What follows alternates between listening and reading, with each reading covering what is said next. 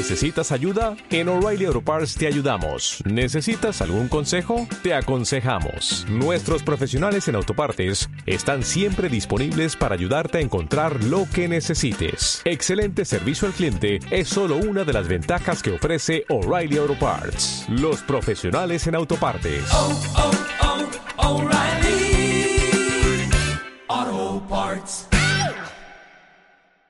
¿Cuánto nos queda? Nada, Diez minutos del estamos. programa. Bueno, recortita y al pie, un prefecto simuló estar secuestrado, ¿Eh? pero lo encontraron en un telo, ¿eh? No, La me jodés. ¿Y usted cuándo hace? Se hizo cuando un que- autosecuestro. Y yo me ima- cuando alguien me dice estoy secuestrado, ya me imagino que está en el telo, no me queda otra. Lo voy a buscar No. ahí incluso, pregunto. Empiezo a llamar. La justicia federal en Corrientes investiga a un integrante de la prefectura naval que el sábado pasado dijo que había sido secuestrado, pero que finalmente fue hallado en un hotel alojamiento de la capital ¿Pero provincial. por qué? ¿Qué? ¿Qué? ¿Se cebó? ¿Qué? ¿Le, le gustó la, la pierna? Y dijo, no, no vuelvo a casa ni de casualidad. Eh, el secuestrado era Iván Leiva, de 24 años. Bueno, no, Eh, no lo prenda fuego tampoco, pobre pibe. Pero así es un pelotudo. Bueno, eh. Eh, todo comenzó el sábado a las 11 y 43 cuando Leiva le envió un mensaje a su esposa indicándole No, infeliz. No. que... eh, eh, pero podés decir, me voy, a comer, me voy a tomar una cerveza con los pibes y llego más tarde. ¿Qué vas a decir? Fui a jugar al fulbito, me quebré. Estoy en, Claro. el- en un hospital. No, pero eso tampoco. Y ahí apagás el No, teléfono, eh, ya eh, está. Por eso le va mal a usted. ¿Cómo va a decir eso? Le van a buscar.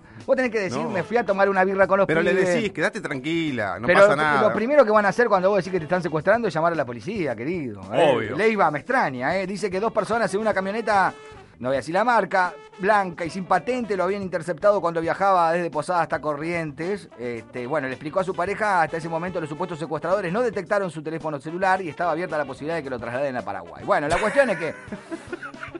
Alrededor de las 17, No te la policía obviamente que estaba alertada porque estaban secuestrando a un miembro de la, de- prefectura, revuelo. ni más ni menos, fue ubicada la camioneta del uniformado en un motel sobre la ruta nacional 12. Se halló al hombre supuestamente No sé, no sé, no secuestrado sé. A mí me dejaron acá con esta mina, no sé qué pasó.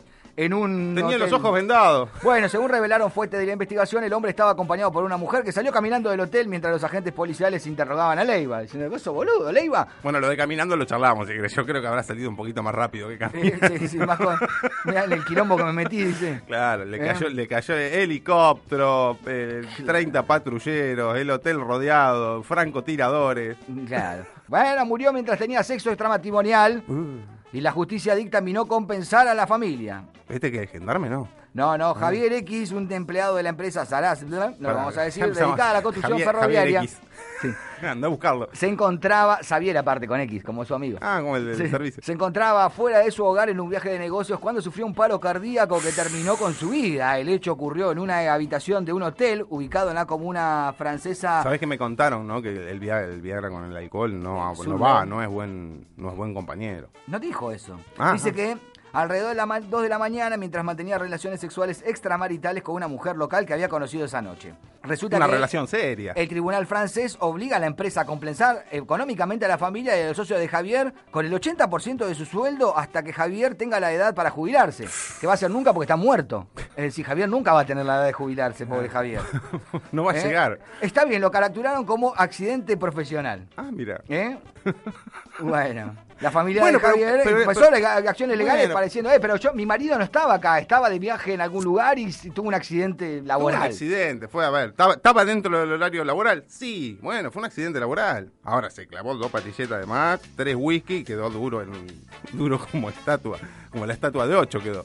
Pero bueno, un detalle, un detalle menor. Bueno, nos vamos, eh. ¿Puedo ser el concejal del partido de Nacho? Eh, mirá, ya estamos juntando gente para el partido. Eh, partido mire. al medio. Concejal del partido de Nacho, uno cortito y nos vamos. Ah, qué hermoso como piensan, como piensa Nacho, como piensa otro muchacho, muy Ah, lindo la letra, pero yo quiero participar por la docencia de facturas. Así que Ah, la mirá. verdad, no me importa. Rifame Ah. la docena de facturas que me la quiero ganar. Bárbaro, bueno, Ah, la docena mirá, de facturas, bueno. eh, gentileza de Sar... No, no tenemos. ¿Qué dice?